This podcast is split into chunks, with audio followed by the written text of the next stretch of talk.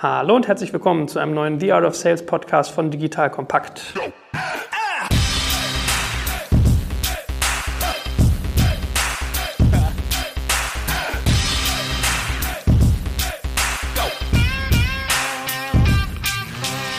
Mein Name ist Jack Kaczmarek und ich sitze wieder in den heiligen Hallen des Sales Masters schlechthin von dem guten Gero. Hallo Gero. Hallo Joel.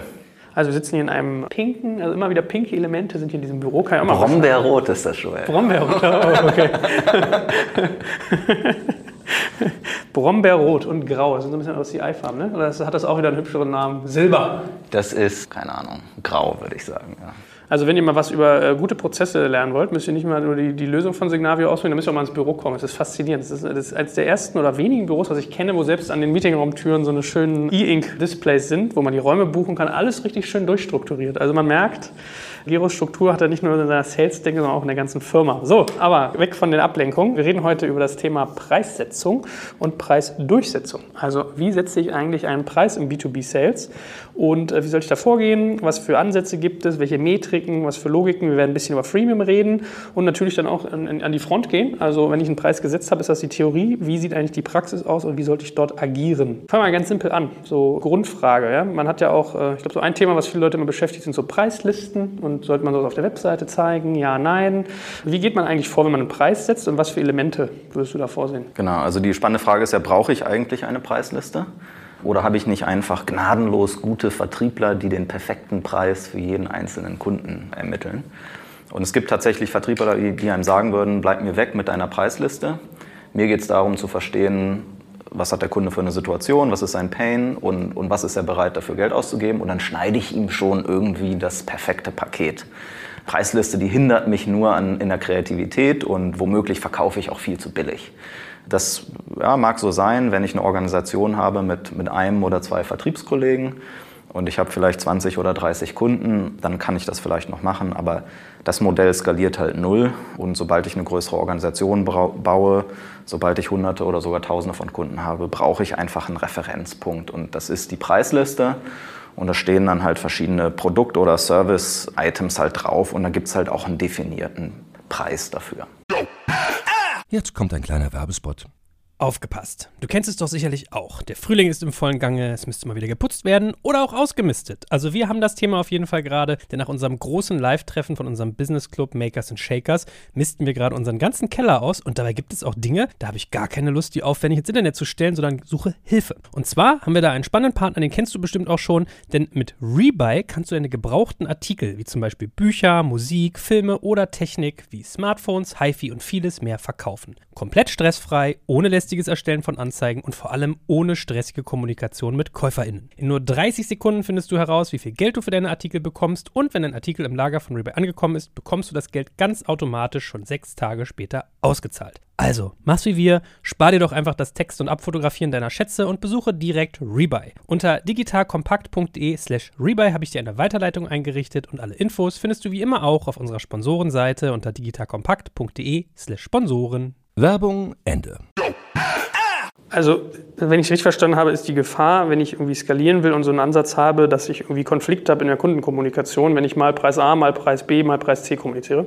Ja, es hat sowohl interne ähm, Geschichten, sonst habe ich einen super Education-Aufwand mit den verschiedenen Vertrieblern überhaupt so einen Preispunkt zu ermitteln beim Kunden. Ich habe auch gar keine interne Erwartungshaltung, was ich dort eigentlich erwarte bei so, einem, bei so einem Kunden oder bei einem Account.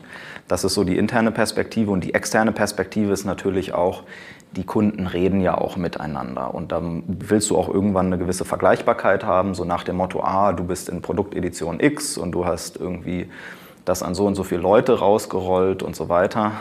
Und da ist es dann komisch, wenn du, wenn du total individuelle Modelle für jeden einzelnen Kunden schneidest. Dann widmen wir uns mal genau der Frage, wie setze ich jetzt eigentlich so einen Preis, den ich ja erstmal brauche, um eine Preisliste erstellen zu können. Vielleicht fangen wir mal ganz basic an. Wie hoch sollte typischerweise ein Preis sein? Das ist ja so ein bisschen die Kernfrage. Ne? Was kommt rein und wie viel kann ich dafür verlangen? So, was reinkommt, wir als zweites, aber vielleicht fangen wir mal an mit, mit Markthöhe, mit Preishöhe. Ne? Genau, genau. Da gibt es im Prinzip vier Ansätze, wie man sich daran robben kann an so eine Preishöhe. Einmal ist es, Industrie-Benchmark sich zu ziehen, zu fragen, wie viel geben eigentlich die Kunden, an die ich verkaufe, typischerweise für Softwareprodukte aus. Egal, ob die jetzt genau in meiner Produktkategorie drin sind oder in einer ganz anderen. Wie viel geben die eigentlich ganz grundsätzlich aus? Und da kann man sich, gibt es ganz viele Surveys und Benchmarks da draußen. Äh, da sieht man halt, je höher die Firma, äh, je größer die Firma ist, desto höher ist natürlich auch der Preis, den ich dort mit den Kunden erzielen kann. Wenn man jetzt über Subscription Business redet, Zahlen, die mir noch im Gedächtnis sind, ist, wenn ich über, über Large Accounts rede, also sagen wir mal 10.000, 20.000 Mitarbeiter plus, dann ist es nicht unüblich, als Softwarehersteller dort einen durchschnittlichen Preis von 150.000, 200.000 Euro pro Jahr zu erzielen.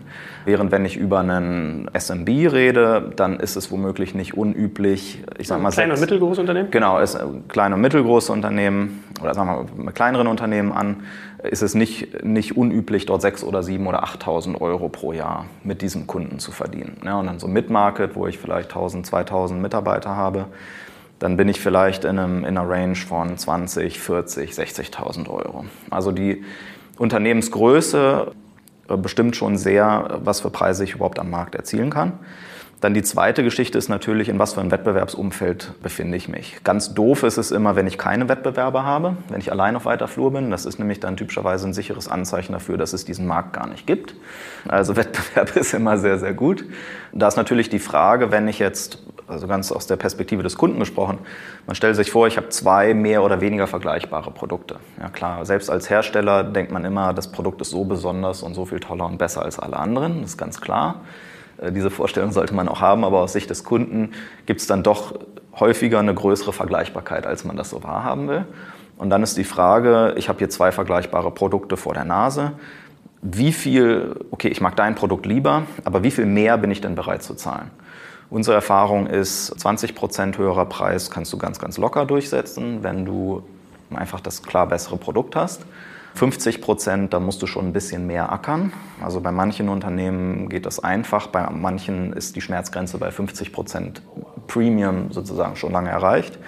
100 Prozent mehr haben wir selten gesehen. Ja, also dass jemand sagt, das sind zwei grundsätzlich vergleichbare Produkte, die grundsätzlich das Problem lösen könnten und das eine kostet doppelt so viel wie das andere selbst wenn ich das sehr, sehr viel besser finde, gehen die Leute dann meistens mit dem halb so teuren Produkt. So, das wäre Punkt zwei, also Wettbewerbssituation. Dann der dritte Punkt ist natürlich, wie viel Wert generiere ich eigentlich beim Kunden bezüglich Risikominimierung, Kosteneinsparung, Umsatzsteigerung, Compliance. Ähm, das sind so die vier Werttreiber ja typischerweise. Und wie viel Wert kann ich da tatsächlich generieren?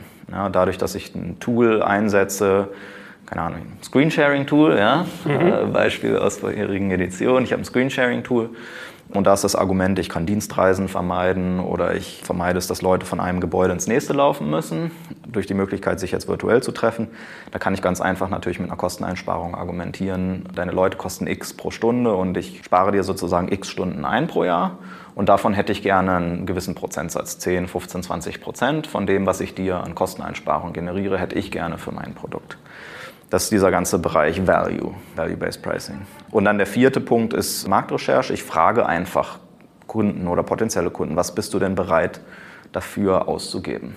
Und da tastet man sich langsam vor und spielt das auch einfach ganz offen und sagt, hey, hör zu, wir wollen hier für den Markt und für die Zielgruppe einfach ein optimales Pricing auch erzielen.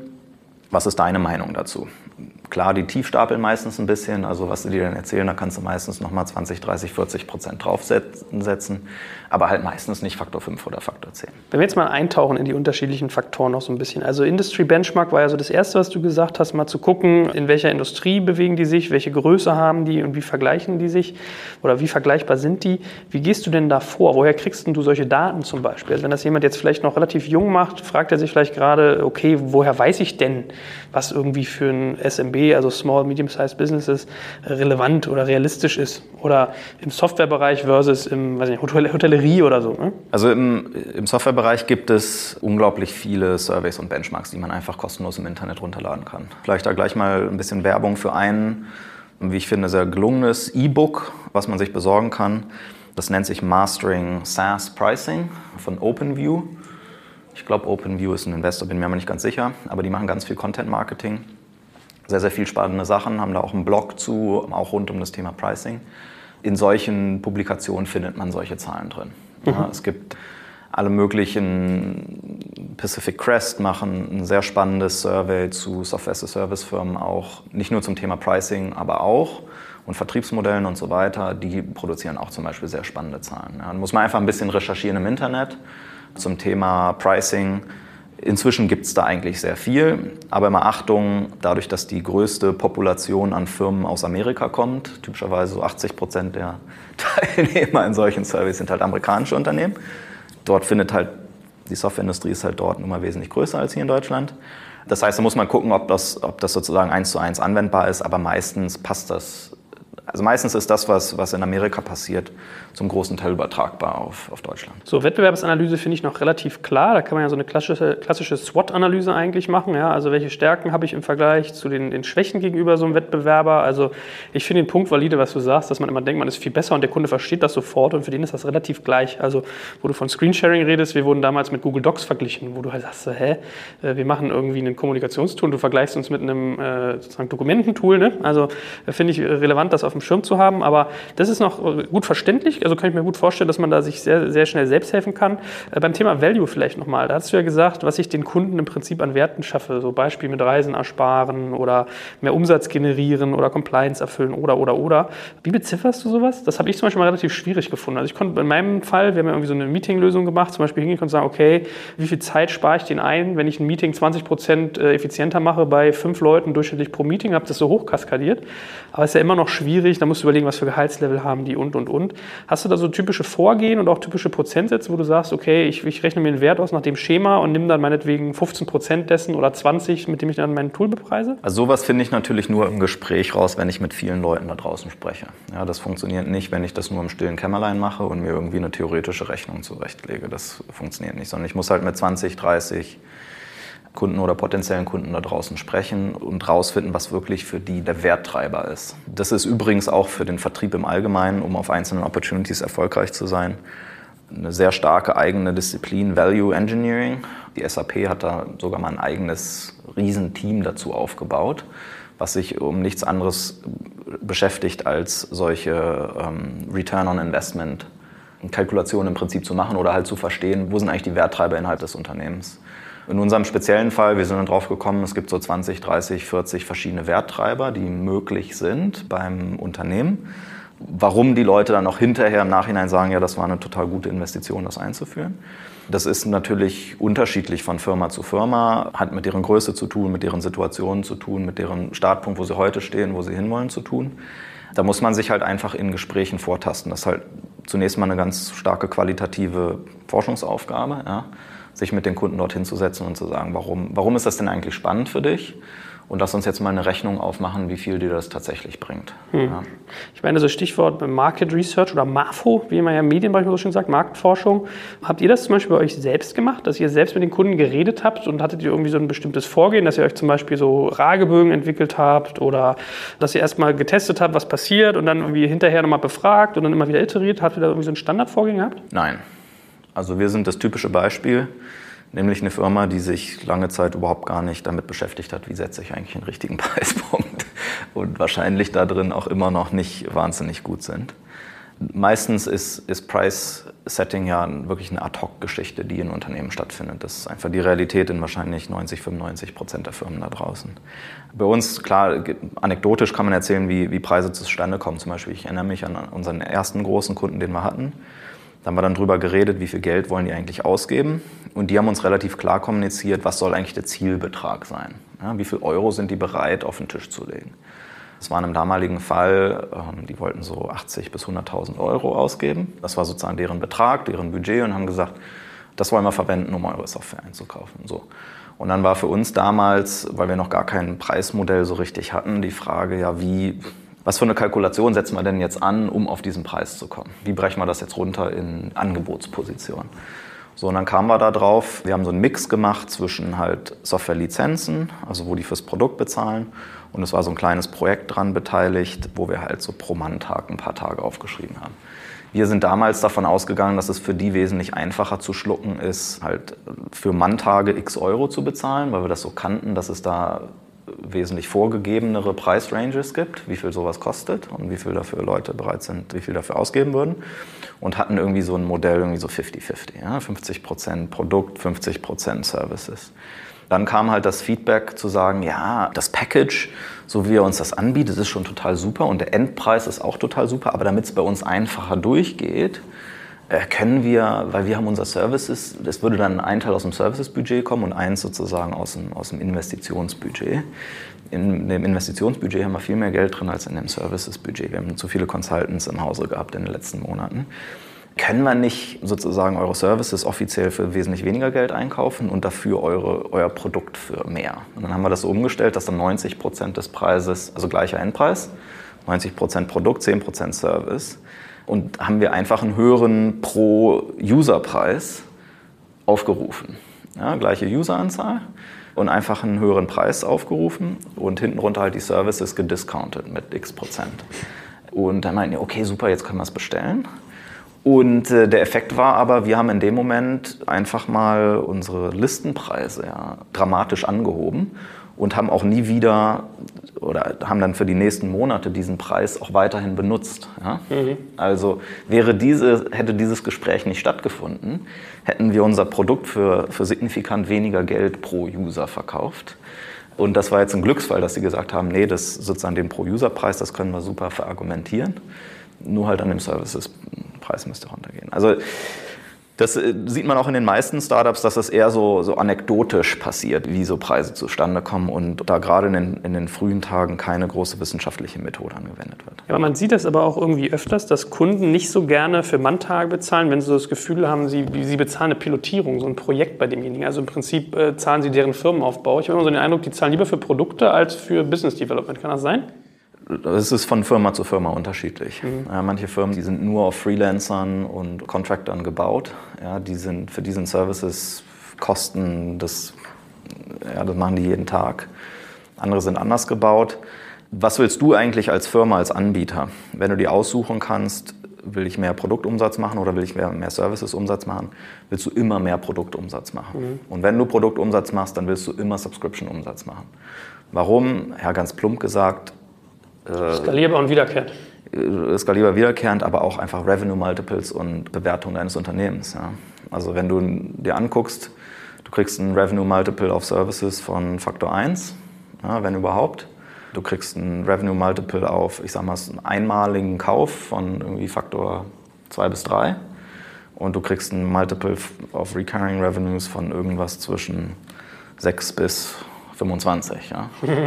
da willst du lieber Subscription Revenues buchen und deine Kunden dahin erziehen, dass sie möglichst viel Subscription kaufen und möglichst wenig Services. Hm. Ja, macht ja total Sinn, ist auch planbar und so. Hm. Sehr einleuchtend. Äh, dann lass uns doch dieses Beispiel, was du gerade gehabt hast, mal als Brücke nehmen, weil ich glaube, das funktioniert sehr, sehr gut. Also wie, wie ihr zu eurem Preis kamt, ist ja auch ein bisschen eine Frage der Preismetrik. Also wie bemesse ich eigentlich Preise? Genau so eine Frage. Zahle ich pro Lizenz und wenn ich das mache, dann wie, läuft das ab pro Nutzer, pro Transaktion? Geht es um die Größe der Firma, ja, was wir vorhin hatten mit SMB versus irgendwie Corporate? Was, was sind so die, die Standardansätze und die Standardüberlegungen, die du dir machst, wenn du eine Preismetrik entwickelst? Also es ist ganz spannend, ist ja auch so ein bisschen in die Geschichte zu gucken. Wie wurde eigentlich Software früher verkauft, vor Jahrzehnten? Ganz am Anfang gab es häufig so Pauschalpreise für Software oder Software wurde verschenkt zusammen mit der Hardware. Ja, irgendwer hat dann mal angefangen überhaupt für Software Geld zu nehmen. Ähm, so Unternehmen wie Oracle und andere sind dann darüber ja sehr stark erfolgreich geworden. In den Anfangstagen hattest du häufig sowas wie ein Softwarepreis bemaß sich an, auf wie vielen Prozessoren zum Beispiel sowas läuft. Also ich kaufe ein Oracle-Datenbanksystem und bezahle per Core. Ja, das war sozusagen eine ganz, ganz alte Metrik, weil du stellst ja selber die, die Hardware zur Verfügung und Du hast irgendwie noch diese Konnotation, dass Software an Hardware gebunden ist und je mehr Hardware du verwendest, desto teurer ist die Software. Das ist so wirklich anno dazu Preismetrik. Dann gab es schlaue Kollegen, die angefangen haben, Per-User-Pricing zu verwenden und das sehr erfolgreich. SAP wäre ein Beispiel, die auf einmal halt Millionen Lizenzbeträge nur dadurch am Markt realisieren konnten, weil die ein Per-User-Modell hatten. Und dann gerne mal auch für die Kunden ist es dann einfacher zu bemessen, sozusagen, welchen Wert kriege ich daraus. Bei einem ERP-System wie, wie SAP kann ich dann bemessen, aha, wie viel Personen befähige ich damit, wie viel besser kann ich arbeiten, wie viel produktiver mache ich meine Leute durch so ein System. Und da ist so eine Per-User-Metrik auch heute noch eigentlich der Standard. Also im Software-as-a-Service-Bereich ist Per-User-Pricing, würde ich mal schätzen, bei 70, 80 Prozent aller Produkte immer noch das, das Relevanteste, weil einfach zu messen, skaliert schön mit dem, mit dem Einsatz beim Kunden. Ja, ich fange mit fünf Usern oder zehn Usern an und dann gehe ich auf 50, 100, 1000, 10.000 User hoch über die Zeit und kann das relativ gut planen. Klar, es gibt auch Per-Transaction-Pricing, es gibt sozusagen Pauschal-Pricing, wo ich einfach sage, wie groß ist deine Firma? Du hast 50 Mitarbeiter, Preis X, du hast 500 Mitarbeiter, Preis Y, 5000, Preis Z. Damit habe ich natürlich wenig Spiel. Das ist womöglich ein bisschen zu einfach und habe da nicht genug Spiel, auf der Vertriebsseite auch den perfekten Preispunkt zu finden. Ja. Aber fühlt sich aus Endkundensicht natürlich auch immer so an, als wenn dann schnell teuer wird, so ein, so ein Einkauf. Ne? Also wenn man manchmal überlegt, so weiß ich so ganz banale Sachen, äh, Google for Work, so 9 Euro pro Monat pro Nutzer und dann merkst du, du hast ein Team von 10, dann bist du immer schon bei 90 mal 12. Ne? Also das, das nimmt schon Skalierung an auch irgendwann trotzdem. Ne? Klar, und ich sag mal, schlaue Einkäufer, die wissen das natürlich auch, dass so ein Ding halt hochskalieren kann und die verhandeln dann typischerweise beim, bei der Initialbestellung schon Preise, Preisstrukturen, wenn die größer wachsen.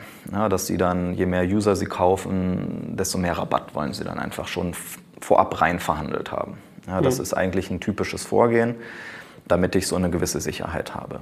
Und irgendwann also je nachdem, wie hoch der Preis dann auch ist oder wie stark die Nutzung pro User oder der Wert pro User dann auch abnimmt, je mehr ich das in die Breite trage.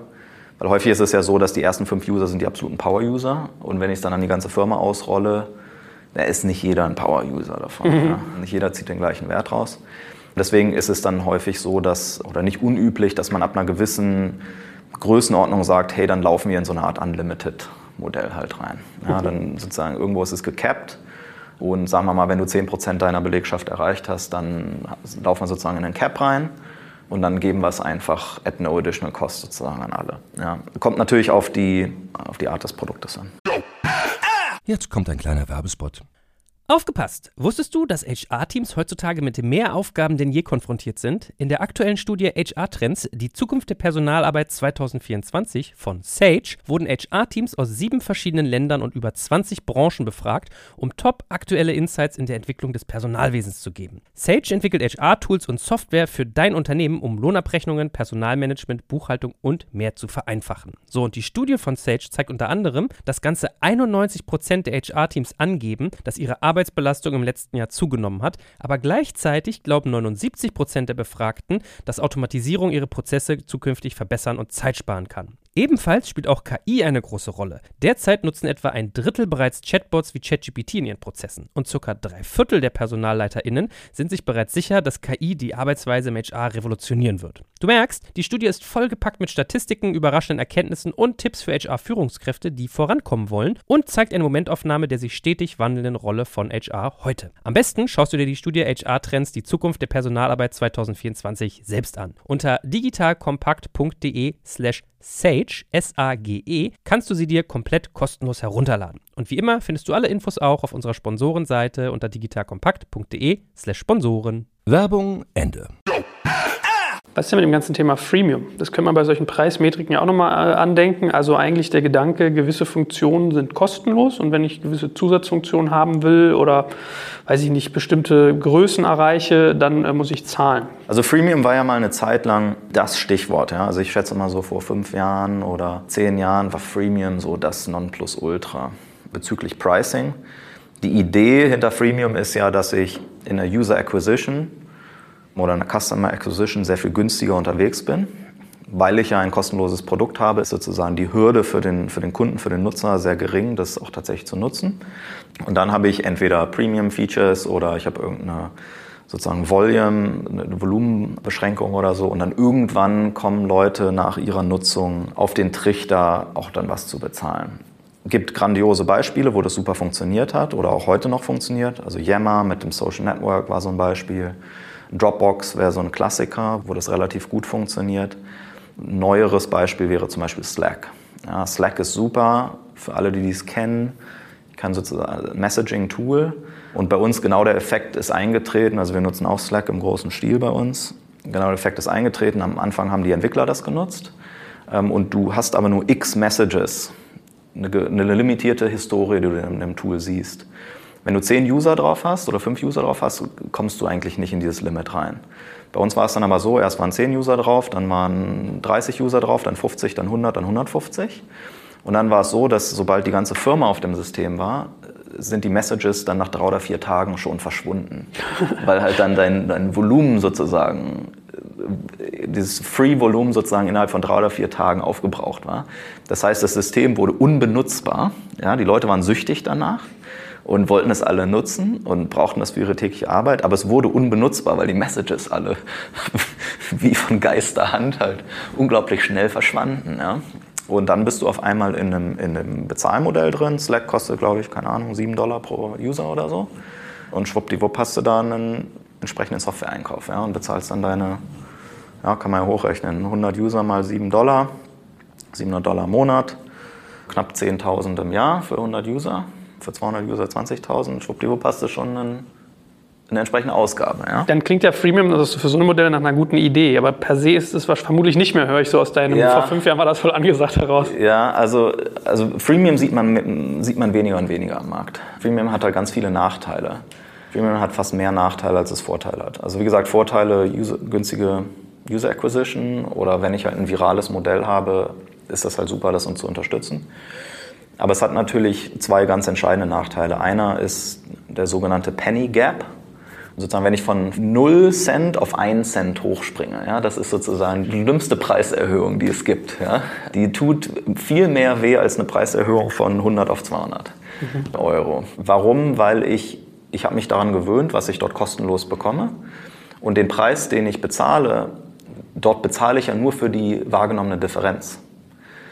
Also wenn ich dort, sagen wir mal, 100 Euro pro User pro Monat für ausgebe, für die Bezahlversion, dann frage ich mich, rechtfertigen diese 100 Euro das Delta, was ich bekomme gegenüber der kostenlosen Variante? Während wenn ich kein kostenloses Modell habe, dann sind die 100 Euro sozusagen für das Gesamtprodukt und nicht nur für das Delta. Ja, das heißt, diesen Sprung zu machen auf eine Bezahlversion ist unglaublich schwierig. Plus du verlierst womöglich ganz, ganz viele Kunden, die sonst bezahlen würden, an das Free-Modell. Ja, und du kriegst sie nie konvertiert auf ein Bezahlmodell. So, das ist der Punkt eins. Und der Punkt zwei ist, ein Free-Modell, gerade wenn es um Millionen von Usern geht, zehren natürlich unglaublich auf der Kostenseite. Wenn man sich so die Finanzkennzahlen von Unternehmen wie Dropbox und so weiter anguckt, dann sieht man das halt, dass das ganz massiv an den, an den Margen zehrt. Ich gebe x Gigabyte kostenlosen Speicherplatz an jeden einzelnen User. Ich habe einen Customer Support. Ich habe all das, was ich sozusagen brauche, um halt so einen User zu, zu servicen. Aber die bezahlen halt keinen Cent dafür. Also bei Dropbox und bei anderen Firmen kannst du es halt in der Bilanz oder in der G&V kannst du es halt eins zu eins ablesen, wie viel dich das kostet. Dann ist wirklich die Frage, ist das wirklich das beste und günstigste User Acquisition Modell? Ja? Oder ist es nicht sogar günstiger, hochbezahlte Vertriebler von Tür zu Tür zu schicken? Ja? Weil am Ende des Tages ist, ist Freemium halt doch nur einer von vielen Lead Generation Kanälen, die ich gehen kann. Aber heutzutage haben viele Softwareunternehmen für sich entdeckt, dass es halt nicht der beste Lead-Generation-Kanal ist. Also ist eigentlich die Lead-Generierung, die ein, also sozusagen upfront günstig ist, wird eigentlich wieder aufgefressen durch die Servicekosten, die ich hintenrum zur Erhaltung habe. Ja. Also ich meine, hier in Berlin haben wir auch ein schönes Beispiel, wo Freemium nicht funktioniert hat. Sechs Wunderkinder ja, haben eine wunderschöne To-Do-App. Die Vision war immer, ich glaube Wunderkit oder so hätte es heißen sollen oder hieß es, ähm, sozusagen eine Bezahlversion wo ja die Conversion, also ich kenne keine interne, aber so meine Außensicht, meine, meine Vermutung wäre, dass das nicht funktioniert hat, auf diese Bezahlversion zu, zu konvertieren. Und da hast du nun diese Millionen und Abermillionen von, von begeisterten Usern, aber du kriegst es halt partout nicht monetarisiert. Ja, und dann ist die Frage, will ich vielleicht lieber nur ein Zehntel der User haben, aber dafür welche, die halt bezahlen. Ja, ich meine, ein anderes Beispiel ist ja gerade super aktuell, wäre so Spotify versus Soundcloud. Ne? Also Spotify, glaube ich, so mit roundabout 25% zahlenden Kunden, der Rest Freemium. Auch unfassbar teuer, kommen ja noch Lizenzen rein und bei Soundcloud, glaube ich, wesentlich viel schwerer. Also da kriegst du mal so ein Gefühl, du brauchst sehr viel Kompetenz, um eigentlich dann so ein, dieses Delta, was du beschrieben hast, das finde ich schon plakativ, weil man ja eigentlich sagt, äh, ich überlege mir, sind mir die Zusatzfunktionen das Geld wert und nicht, du hast gar nicht auf dem Schirm, dass du die Basis, die du schon nutzt, damit eigentlich refinanzierst. Ne? Genau, genau, genau. Also deswegen die, die Mechanismen, die man heutzutage eigentlich eher nutzt, sind Free Trials. Also das ist gang und gäbe im, in der Software-as-a-Service-Welt. Typischerweise 30 Tage, manchmal 14 Tage, manchmal zwei Monate, aber 30 Tage ist, ist eigentlich so, so das Übliche. 30 Tage lang kann ich das Produkt kostenlos nutzen. In der Zeit sehe ich entweder, ob das Produkt für mich wertstiftend ist oder ich sehe es halt nicht. Ja, wenn ich es halt nicht sehe, gut, dann kann ich es auch nicht weiter benutzen, aber dann falle ich dir auch nicht zu Last, falle ich dir nicht zur Last als sozusagen nicht zahlender Kunde. Oder mir gefällt es halt und dann fange ich an zu bezahlen. Das ist ein Weg, der sehr üblich ist. Oder was anderes, was man äh, häufiger findet, ist, wenn man schon einen Freemium-Weg geht, dass man sehr, sehr kleine zugeschnittene Produkte rausgibt, die ähm, sozusagen als Lead-Generierung nutzt, aber halt mit einem, mit einem ganz günstigen Servicing-Modell sozusagen versieht und dann als Lead-Generierungskanal sozusagen davor schaltet. Ja, aber nicht wie Dropbox im Sinne von, ich kriege das volle Produkt kostenlos, sondern nur sozusagen einen ganz kleinen Teil der Funktionalität. Wobei ich glaube, da wäre Wunderlist sogar das bessere Beispiel. Wenn ich mich richtig entsinne, sollte dieses Wunderkit nämlich so eine Art Projektmanagement-Tool werden. Und der Gedanke, den die ursprünglich mal hatten, war, ich gebe eine, geb eine To-Do-List raus, die irgendwie schick aussieht, hole da Nutzer rein, die sich so an unsere Welt gewöhnen und gebe ihnen dann die Packages on top, glaube ich. Aber genau, die, die Frage ist nur, in welcher Reihenfolge ich das mache. Der schlauere Weg ist, erst das Produkt zu bauen, wofür die Leute hinterher bereit sind, Geld auszugeben. dass ich einen klaren Monetarisierungskanal habe und, und eine klare Value Proposition, wofür die Leute bereit sind, Geld auszugeben. Und dann mache ich im zweiten Schritt einen Lead-Generierungskanal, setze ich davor. Ja. Mhm. Das ist so ein bisschen ja, Hoffen auf die Zukunft, wenn ich mir erst einen Lead-Generierungskanal baue, aber ich weiß überhaupt gar nicht, was ich mit den vielen tollen Leads, die da rauspurzeln, wohin ich die hinterher konvertieren will und kann. Ja? Mhm. Also deswegen, das ist kein, also Freemium ist keine, ist keine Pricing-Strategie, sondern Freemium ist vielmehr ein, Lead-Generierungsmechanismus, mhm. der mit Kosten verbunden ist. Kosten, das bereitzustellen, zu bauen und so weiter. Einen Bereich, den wollte ich gerne noch ansprechen, weil das super relevant geworden ist in letzter Zeit und sehr, sehr populär. Das ist das Konzept von sogenannten Product Qualified Leads. Die Idee ist, Du hast ein günstigeres Produkt, also kein kostenloses Produkt, aber ein günstigeres Produkt. Günstig zum Beispiel, es kostet 5.000, 10.000, 15.000 Euro im Jahr. Du hast einen Preispunkt, der sozusagen leichter zu verdauen ist von dem Kunden. Du hast aber auch ein Vertriebsmodell dahinter. Und du bist schon profitabel oder nah an profitabel mit diesem günstigen Produkt. Und dann hast du aber ein, sozusagen hochpreisiges zweites Produkt, wo es einen gewissen Conversion-Pfad sozusagen gibt, von dem günstigen auf den teuren, wo du sozusagen sobald Nutzungsverhalten oder Nutzungspatterns halt entsprechend sich darstellen auf dem günstigen Produkt, dass du sozusagen das misst und dir anguckst, welcher Kunde nutzt das eigentlich in welcher Art und Weise, sodass du dann genau eine Vorqualifizierung schon hast, wer sind eigentlich die 10% spannenden Accounts, wo ich dann vertrieblich reingehen will mit dem großen Produkt. Also genau dieses Modell machen wir zum Beispiel bei Signavio auch.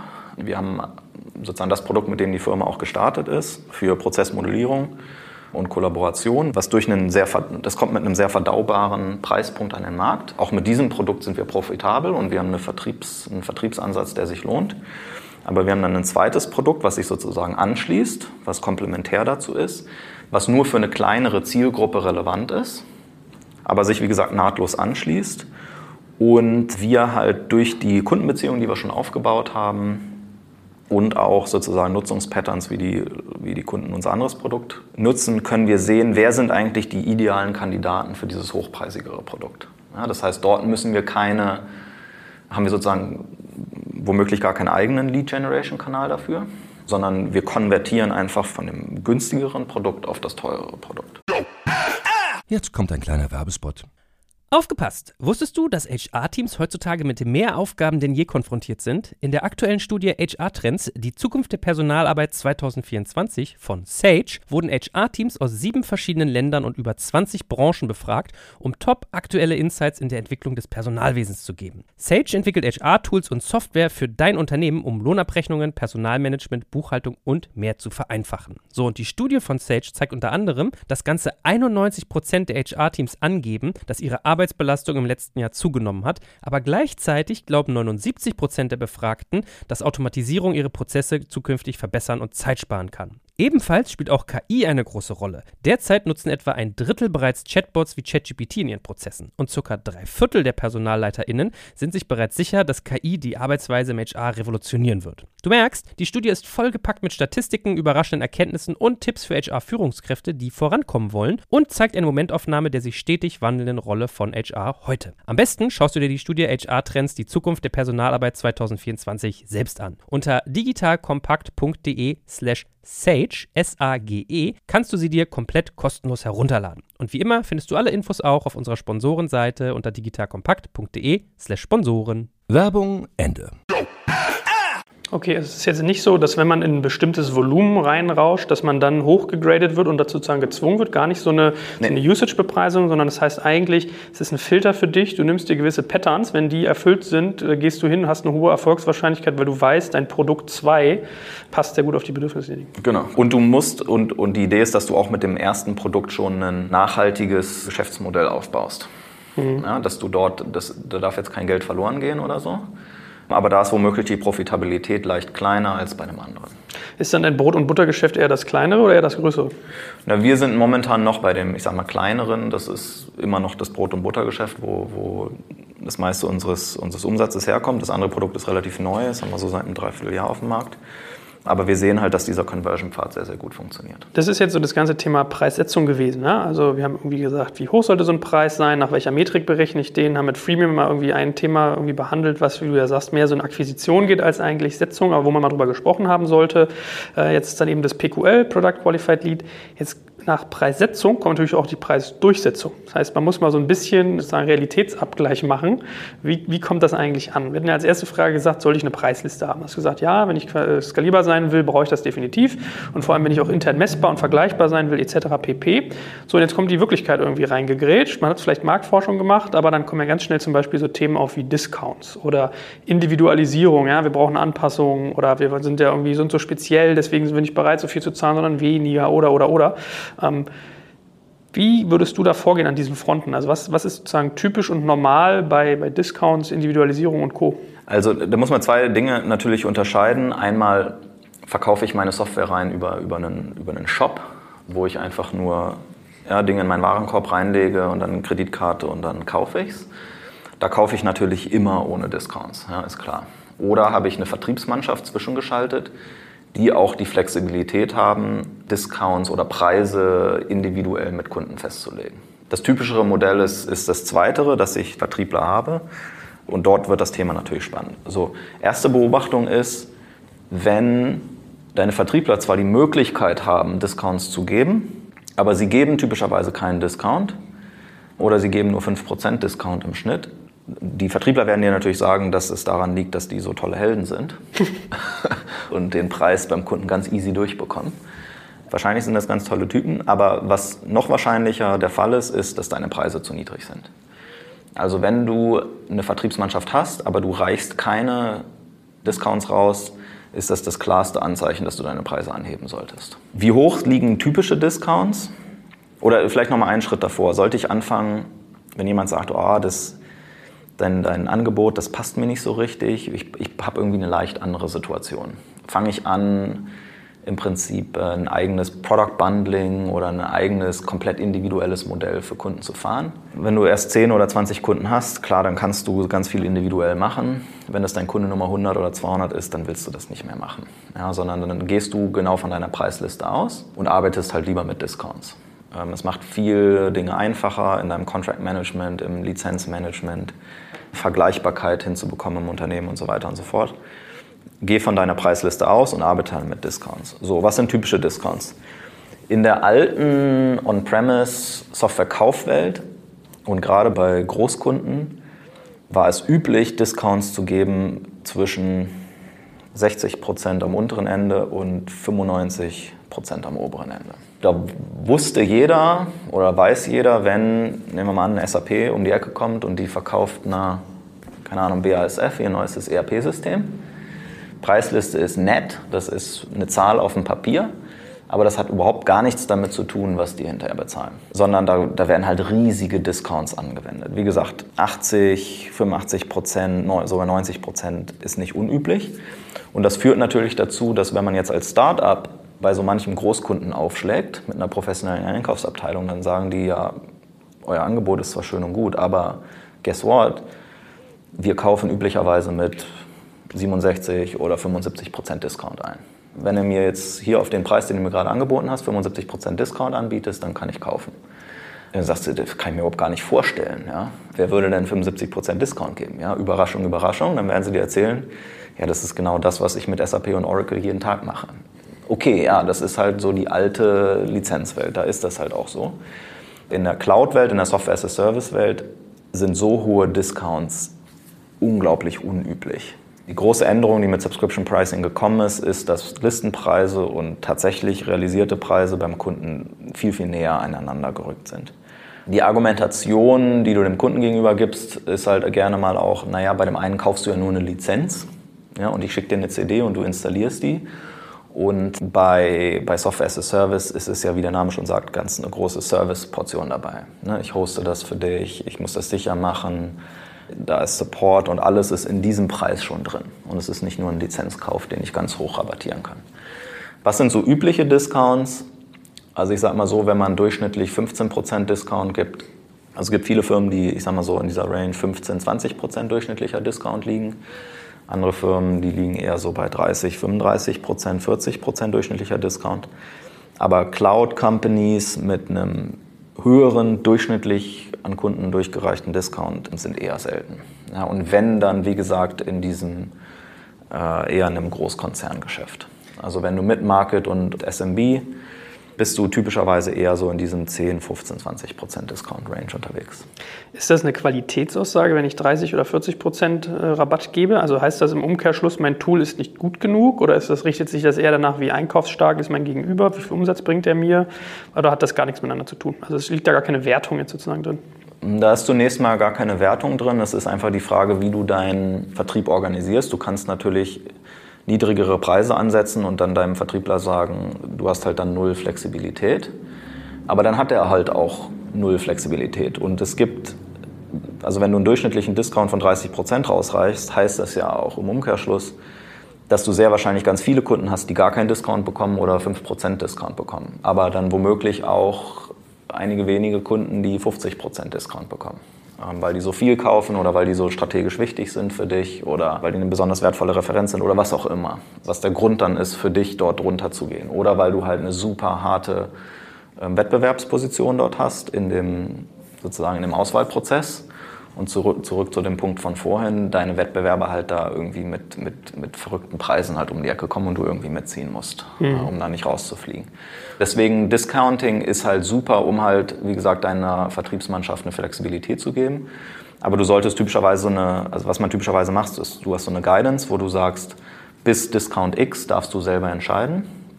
Ab dann muss halt dein Manager das approven und vielleicht gibt es noch eine zweite Stufe, wo Geschäftsführung sozusagen auch noch ihr Okay geben muss. Aber es hilft einfach zu besser auf die Bedürfnisse des Kunden auch reagieren zu können. Was hast du denn für Strategien, um Discounts zu vermeiden? Also ich fand dein letztes Argument zum Beispiel im Gegensatz zu dem Softwareanbietern sehr plausibel, dass man sagt, naja gut, der ganze Servicesanteil, den ja Softwareanbieter sehr, sehr teuer reinverkaufen hinterher oft. Also ich habe so ein Microsoft zum Beispiel im Kopf, ja, wenn die irgendwelche, äh, gerade, gerade sozusagen webbasierte Software verkaufen, also was ich Server-Software und solche Geschichten, da ist ja ein sehr signifikanter Teil auch nochmal irgendwie Wartung, Weiterbildung etc. mit drin.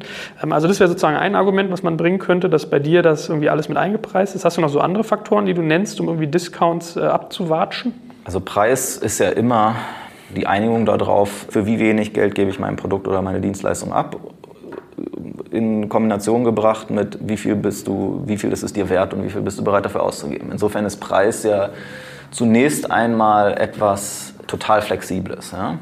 Wichtig ist, das kann man gar nicht häufig genug sagen, dass der Kunde den Wert deines Produktes und deiner Dienstleistung verstanden haben muss. Es nützt dir auch langfristig nichts, wenn der Kunde den Wert deines Produktes nicht realisiert hat und sagt, ja, ich kann nur ein Zehntel dessen, was du mir hier angeboten hast, kann ich intern verargumentieren. Klar, jetzt kannst du dir überlegen, zu sagen, verkaufe ich jetzt für 90% Discount. Aber sehr wahrscheinlich, was hier passiert ist, ist, dass dein Gegenüber einfach den Wert deines Produktes nicht verstanden hat. Und da musst du dir genau überlegen, willst du so einen Kunden auch haben? der diesen Wert nicht, nicht sieht oder auch da nicht rausziehen kann? Oder willst du dich nicht lieber auf die Fälle konzentrieren, wo du den Wert auch vernünftig vermittelt bekommst? Also insofern über den Wert zu sprechen, das ist immer die Übung Nummer eins. Also wenn du als Vertriebler unterwegs bist, rede nie über den Preis, bevor du nicht über den Wert gesprochen hast. Der Kunde muss erstmal verstehen, was es ihm bringt und warum das wichtig für ihn ist und was er da rausziehen kann. Davor ist Preis einfach nur, da können zwei Dinge passieren. Entweder der Preis ist viel zu hoch und der Kunde sagt, nee, habe ich keine Lust mehr, mir weiter anzugucken. Oder er ist viel zu niedrig und er sagt, ja, super, kaufe ich. Jetzt kommt ein kleiner Werbespot.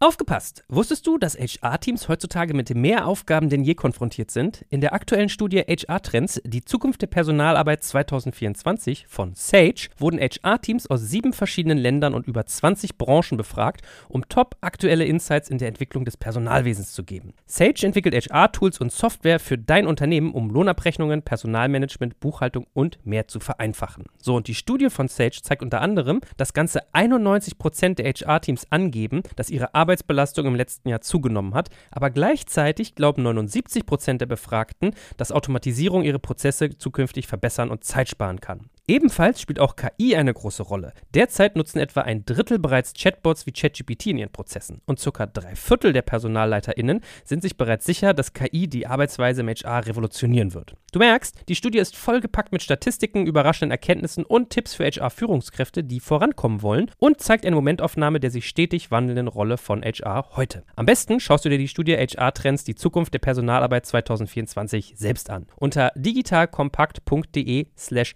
Sage, S-A-G-E, kannst du sie dir komplett kostenlos herunterladen. Und wie immer findest du alle Infos auch auf unserer Sponsorenseite unter digitalkompakt.de slash Sponsoren. Werbung Ende.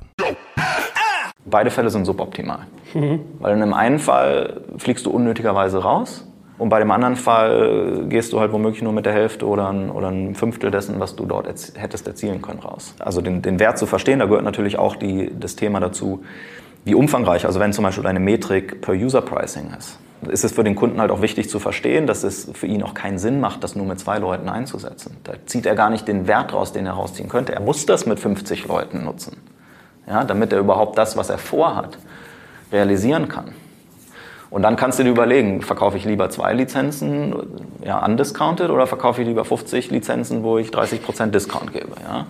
Oh Wunder, oh Wunder, mache ich lieber zweiteres. Mhm. Aber das kommt halt alles aus dieser Wertdiskussion raus und, und Wert bezieht sich immer darauf, was sind die Herausforderungen, die der Kunde zu meistern hat und wie hilft mir meine Lösung, ihm genau das zu tun. Ja. Aber wie, wie bullish sollte man bei Wert sein? Weil das ist ja eine gern geübte Übung von äh, Käufern. Ja? Wenn du jetzt ein Auto kaufst, so eine Kamera im Mediamarkt, dass sie hingehen und das irgendwie schlecht reden. Dass sie sagen, ah, hm, ja, ich verstehe das grundsätzlich, aber das passt nicht für mich und das nicht. Und guck mal, das Objektiv sitzt schief und die Farbe gefällt mir nicht und dies und das und jenes. Also das macht man ja manchmal gerne. Oder wie auf dem Flohmarkt. Ja? Also mit kleinsten Verhandlungseinheiten hast du ja oft den Fall, du putzt das so ein bisschen runter, um den Preis zu drücken. Also darauf würde ich mich gar nicht einlassen. Da würde ich den Leuten ganz klar sagen, hey, hör zu, wenn du glaubst, dass, dass du hier ein schlechtes Produkt vor der Nase hast, dann kauf es einfach nicht. Mhm. Geh auf den Flohmarkt an den nächsten Stand. Wenn dir die Dinge dort besser gefallen, da, wir haben beide nichts davon gewonnen, wenn du, das, wenn du das Gefühl hast, du kaufst ein schlechtes Produkt, dann bist du nicht glücklich und ich bin auch nicht glücklich. Mhm. Geh lieber einen Stand weiter. Also auf so eine Diskussion würde ich mich gar nicht einlassen. Also wenn der Kunde dir vermittelt, vermitteln zu versucht, er kauft ein schlechtes Produkt, dann, also da, da ist für mich die Diskussion relativ schnell zu Ende. Sag ich, wir reden hier momentan gar nicht konstruktiv. Mhm. Ja, wenn, das für dich eine, wenn das für dich eine Einkaufstaktik ist, fein. Da können wir über andere Wege rangehen. Ja, lass uns drüber reden, was dein Budget ist und lass uns drüber reden, welchen Wert du hier wirklich wahrnimmst und dann finden wir schon den richtigen Preispunkt für dich aber nicht hier von hinten rum Dinge schlecht machen oder so. Ja? Mhm. Und wir beide wissen, dass du, dass du das gar nicht meinst, was du gerade sagst. Ja, das ist ja auch einfach unehrlich. Mhm. Ja. Ich meine, manche sagen dir einfach nur, dass es für sie nicht passt. So nach dem Motto, ihr Use Case ist ja anders als der von allen deinen anderen Kunden, obwohl du den vielleicht sozusagen artverwandt bei dir im Portfolio hast als Kunden, äh, weshalb sie dann irgendwie der Meinung sind, das müsste ja da irgendwie ein bisschen gedreht werden. Also ist ja gar nicht mehr das Gut, aber, das, aber du kannst es wieder was ist die Wertwahrnehmung des, des Kunden? Ja? Da kann man offen drüber reden. Der kann sagen, ey, ich finde deine Software total super. Und ich kann auch gut nachvollziehen, dass bei anderen Kunden von dir die damit drei andere Dinge noch mitmachen, dass der Wert einfach höher ist als das, was, was ich bei mir intern realisieren kann. Aber machen wir uns nichts vor. Das ist halt genau den Wert, den ich erkannt habe, den ich sehe, den verstehe ich. Und ich brauche jetzt aber auch wirklich einen Preis, der zu, diesem, zu dieser Wertwahrnehmung auch einfach passt. Ja? Wenn wir beide uns nicht einigen können auf einen Preis, der dafür passt, dann kommt halt kein Deal zustande. Würdest du Preise eigentlich generell auf eine Webseite schreiben? Gute Frage. Wir hatten, also wenn ich uns selbst angucke, wir hatten in den Anfangstagen den Preis immer auf der Webseite drauf. Warum? Weil wir, wir waren die, in unserer Produktkategorie die ersten, die Software as a Service gemacht haben, Cloud. Und, und wo in den Anfangstagen Cloud viel so assoziiert wurde mit, mit super transparent und einfach. Und ich kann mir selber als Käufer das auf der Homepage alles schon selber erklären, kann es ausprobieren und weiß schon genau, was ich haben will. Dann sage ich einfach, ich hätte gern fünf Stück, fünf Bananen. Und ich habe gesehen, es kostet X, wo kann ich bestellen? So ist es ja, wie gesagt, nur in, in, im Ausnahmefall oder bei bestimmten Produkten oder bestimmten Preissegmenten. Deswegen wir zum Beispiel haben die Preise runtergenommen von der, von der Webseite, ähm, weil es womöglich Leute ablenkt, erstmal überhaupt in die falsche Richtung zu gucken. Dass sie preisgetrieben sagen, oh, wir können uns ja nur das leisten oder das klingt ja irgendwie halb so teuer wie das, also gucke ich mir das Teurere gar nicht erst an. Es verhindert halt eine sinnvolle Wertdiskussion, mhm. ja, wenn, ich, wenn ich vorschnell über Preise rede. Vermeide ich durch das Nicht-Publizieren der Preise auf der Homepage, vermeide ich, dass meine Wettbewerber meine Preise kennen? Natürlich nicht, ja, weil sobald ich eine signifikante Präsenz am Markt habe, irgendwie kommen die Informationen, was in meinen Angeboten drinsteht, kommt schon irgendwie an den Wettbewerber. Also früher oder später kennst du von deinen Wettbewerbern die Listenpreise und du weißt auch, wie deren Discounting-Strategien typischerweise aussehen. Das weißt du irgendwann, das kriegst du irgendwie mit. Ja, irgendwer erzählt dir das schon irgendwie, ob du es auch wissen willst oder nicht. Insofern also gegenüber Wettbewerbern, ob ich es auf die Homepage schreibe oder nicht, hat keinen Effekt. Es hat eher einen Effekt gegenüber den Kunden halt, die Frage, wie viel Diskussion kann ich führen oder wie sehr bin ich abgelenkt durch, durch Pricing. Ich habe ja dabei nur immer die Sorge, also eigentlich zweierlei. Und das eine ist, ob es Friction, also Reibung erzeugt, weil ich immer denke, da muss dann irgendein Mensch reinkommen und mir das sozusagen als Vertriebler verkaufen, vielleicht onboarden und solche Geschichten. Und das Zweite ist, ob es so ein böses Erwachen am Ende gibt. Du verliebst dich in so ein Produkt und dann merkst du, ach du Scheiße, das ist dreimal so teuer, wie ich gedacht hätte. Kann passieren, ähm, passiert meistens nicht. Weil, zurück zu dem Punkt vorhin, Industry Benchmark. Käufer wissen ja auch, dass du, wenn du Erfolg am Markt hast als Unternehmen, und das kannst du ja daran ablesen, wie viele Kunden du hast, wie glücklich die Kunden sind, bla bla bla, was du für eine Reputation am Markt hast. Die Kunden wissen ja, dass wenn du eine, eine gewisse Traction am Markt hast, dass du nicht komplett daneben liegen kannst. Das muss ja schon, das muss ja für andere auch kompatibel gewesen sein. Ja? Und es wäre jetzt ein großes Wunder, dass ich jetzt der Einzige bin, für den das komplett daneben liegt. Wie gesagt, zurück zur Frage, vielleicht kann ich da weniger Wert draus ziehen als die anderen, kann passieren, dass ich da mit einer anderen Erwartungshaltung reingehe und eine gewisse Enttäuschung erfahre. Aber grundsätzlich kriege ich ja am Markt auch durch Reputation, über Berichte, über Foren, was auch immer, kriege ich ja so ein gewisses Gefühl dafür, ist jetzt Anbieter X eher total hochpreisig oder total crazy mit seinen Preisen oder ist das der totale Budget-Anbieter? so ein grundsätzliches Gefühl kriege ich ja. Insofern. Aber wenn ich da versuche, Transparenz und Vergleichbarkeit auch so ein bisschen zu verhindern, also es gibt ja Sparten, wo massive Preistransparenz da ist und dann geht es halt auch in so, also dann gehen deine Margen ganz schnell runter. Das wird also nicht als unseriös oder irgendwie frustrierend auf Kundenseite wahrgenommen in deiner Erfahrung? Nein. Wie machst du das rein vom Prozess her, würde mich mal interessieren. Also ab, ab wann gehst du hin und kommunizierst Preise und wie machst du das? Sagen wir mal, jemand will jetzt bei euch irgendwie Produkt B kaufen, ja, das, das, das ist schon ein bisschen das teurere sogar, über, durch, durch irgendwie, weil, er, weil er genau das gemacht hat, was du gesagt hast, den Wert des Produkts betrachtet und merkt, das ist irgendwie toller. Wie gehst du dann vor? Also sammelst du seine Daten ein und dann ruft ihr den, den Vertriebler an oder machst du das per Mail oder ist es sozusagen Self-Service? Wie, wie, wie gehst du da vor mal rein, so als ein Praxisbeispiel, wie man das tut? Also nehmen wir mal an, jemand kommt bei uns, meldet sich für eine Free Trial an. Ja, benutzt die, ähm, guckt sich vielleicht noch ein Webinar an. Also dann wird er wahrscheinlich sogar von uns aktiv kontaktiert. Oder falls das nicht geschehen ist, sagen wir mal, füllt er ein Kontaktformular aus oder schreibt eine E-Mail. Dann ist er in einem ganz Standard Vertriebsprozess drin. Und dann muss halt eine Qualifizierung stattfinden durch die Vertriebsmitarbeiter. Ne, worum handelt es sich hier eigentlich? Was hat er eigentlich für Herausforderungen? Warum interessiert er sich dafür? Was treibt ihn an? Was für Projekte will er damit realisieren? Ist es nur er? Was für eine Gruppe in seinem Unternehmen ist das? Wie ist der Scope? Für den Kunden macht dieses Gespräch übrigens auch Sinn, weil ich habe ja nicht nur einen Verkäufer vor mir, sondern ich habe ja auch jemanden vor mir, der ganz viel Erfahrung hat, wie es bei anderen Kunden läuft. Der mir womöglich ganz viele spannende Dinge auch erklären kann und erzählen kann, in welche Richtung ich überhaupt gucken muss, wie andere, wie womöglich Wettbewerber an der einen oder anderen Stelle angefangen haben oder weitergemacht haben. Ja? Also insofern dieses, ich sag mal, dieses menschliche Gespräch ist, ist nicht zu unterschätzen im B2B-Bereich. Und wenn du Käufer hast, die partout nur sich das selber angucken wollen und dann sagen, und jetzt hätte ich gern, ich weiß genau, was ich haben will, drei Lizenzen, gib mir einen Preis, ich kaufe es, dann findet das meistens in dem sehr niedrigpreisigen oder am unteren Ende des Preisspektrums statt. Da geht es dann meistens um 2.000, 5.000, 10.000, 15.000 Euro pro Jahr. Und es wird auch nicht größer dadurch. Ja. Mhm. Die Erfahrung zeigt, dass wenn du größere Preise bei dem Kunden etablieren willst, und das korreliert ja auch damit, dass die mehr Wert daraus ziehen können. Also wie gesagt, Preis und Wert korreliert immer sehr stark. Dann musst du ganz zwangsläufig in diese, in diese Gespräche rein. Und das ist immer noch das ganz Normale im, im B2B-Geschäft. So, wann kommunizierst du Preise? Erst dann, wenn du überhaupt seinen Bedarf, seine Herausforderung verstanden hast und ein Gefühl hast, dass er den Wert versteht, wie du ihm bei seinen Herausforderungen helfen kannst. Hm. Erst dann kommunizierst du Preise. Letzte Frage. Wer sollte eigentlich für das ganze Thema Preisfindung und Preissetzung verantwortlich sein? Das ist eine sehr gute Frage, weil, wie ich vorhin schon gesagt habe, Preissetzung ist meistens eine super Ad-Hoc-Aktivität in den, in den meisten Firmen für lange, für lange, lange Zeit. Ich habe irgendwo mal gelesen, dass in frühen Phasen eines Startups in 80, 90 Prozent der Fälle der CEO den Preis setzt. Und selbst bei, bei großen Firmen, in über die Hälfte der Firmen, immer noch der CEO für Preissetzung verantwortlich ist. Wenn man jetzt sich fragt, wo könnte ich denn sonst noch Preissetzung im Unternehmen andocken, kann man ja die mal verschiedene Funktionen im Unternehmen durchgehen und gucken, ob das, ob das ein guter Fit ist. Marketing. Was passiert, wenn ich Preissetzung an, ans Marketing-Team gebe? Die haben häufig weil die sehr Lead-generierungsfokussiert sind, bauen die halt dann gerne Preismodelle, die halt für Lead Generation gut sind. Also fragst du die Marketingabteilung, was für ein Preismodell wir finden sollen. Oh Wunder, oh Wunder, was werden sie dir sagen? Relativ niedrig ist. Freemium. Oh, okay. so, ja, Lass uns doch Freemium machen. Ja? Dann kriegen wir ganz viele Leads. Was passiert, wenn du Finance fragst? Klar, die sind analytisch unterwegs und achten sehr auf Profitabilität und so weiter und so fort, können das, können das differenziert von der quantitativen Seite aus sehen.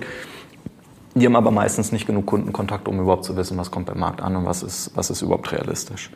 Sales, wie gesagt, wie ich schon am Anfang meinte, es gibt halt immer wieder Sales-Kollegen, die sagen, ja, Preisliste ist für Anfänger. Ich tüftel das individuell aus mit dem Kunden. Und genau so könnte deine Preisliste dann auch aussehen. Du hast dann irgendwie 100 verschiedene Optionen, um nur jeden erdenklichen Fall sozusagen abzudecken.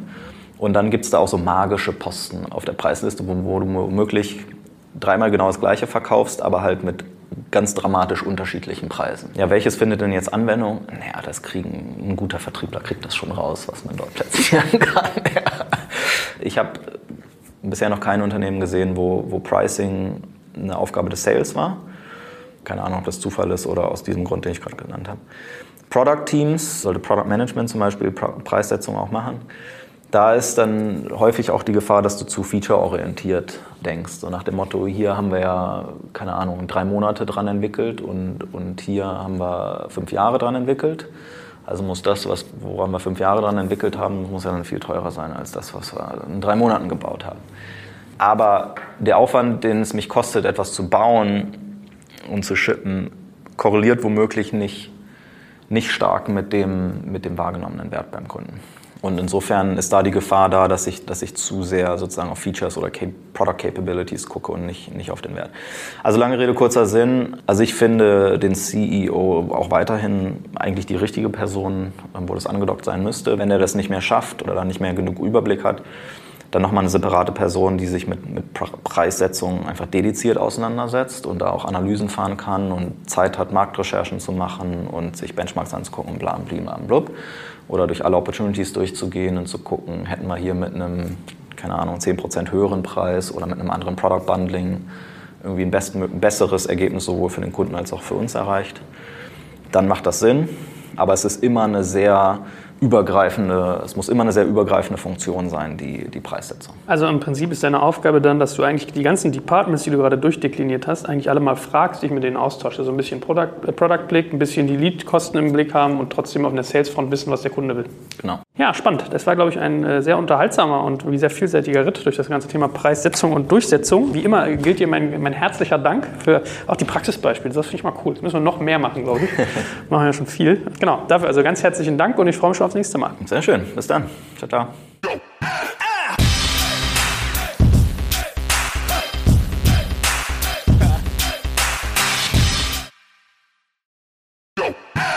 Jetzt kommt ein kleiner Werbespot. Aufgepasst! Wusstest du, dass HR-Teams heutzutage mit mehr Aufgaben denn je konfrontiert sind? In der aktuellen Studie HR Trends, die Zukunft der Personalarbeit 2024 von Sage, wurden HR-Teams aus sieben verschiedenen Ländern und über 20 Branchen befragt, um top aktuelle Insights in der Entwicklung des Personalwesens zu geben. Sage entwickelt HR-Tools und Software für dein Unternehmen, um Lohnabrechnungen, Personalmanagement, Buchhaltung und mehr zu vereinfachen. So, und die Studie von Sage zeigt unter anderem, dass ganze 91% der HR-Teams angeben, dass ihre Arbeit Arbeitsbelastung im letzten Jahr zugenommen hat, aber gleichzeitig glauben 79 Prozent der Befragten, dass Automatisierung ihre Prozesse zukünftig verbessern und Zeit sparen kann. Ebenfalls spielt auch KI eine große Rolle. Derzeit nutzen etwa ein Drittel bereits Chatbots wie ChatGPT in ihren Prozessen und circa drei Viertel der PersonalleiterInnen sind sich bereits sicher, dass KI die Arbeitsweise im HR revolutionieren wird. Du merkst, die Studie ist vollgepackt mit Statistiken, überraschenden Erkenntnissen und Tipps für HR-Führungskräfte, die vorankommen wollen und zeigt eine Momentaufnahme der sich stetig wandelnden Rolle von HR heute. Am besten schaust du dir die Studie HR-Trends, die Zukunft der Personalarbeit 2024 selbst an. Unter digitalkompakt.de slash Sage, S-A-G-E, kannst du sie dir komplett kostenlos herunterladen. Und wie immer findest du alle Infos auch auf unserer Sponsorenseite unter digitalkompakt.de slash Sponsoren. Werbung Ende.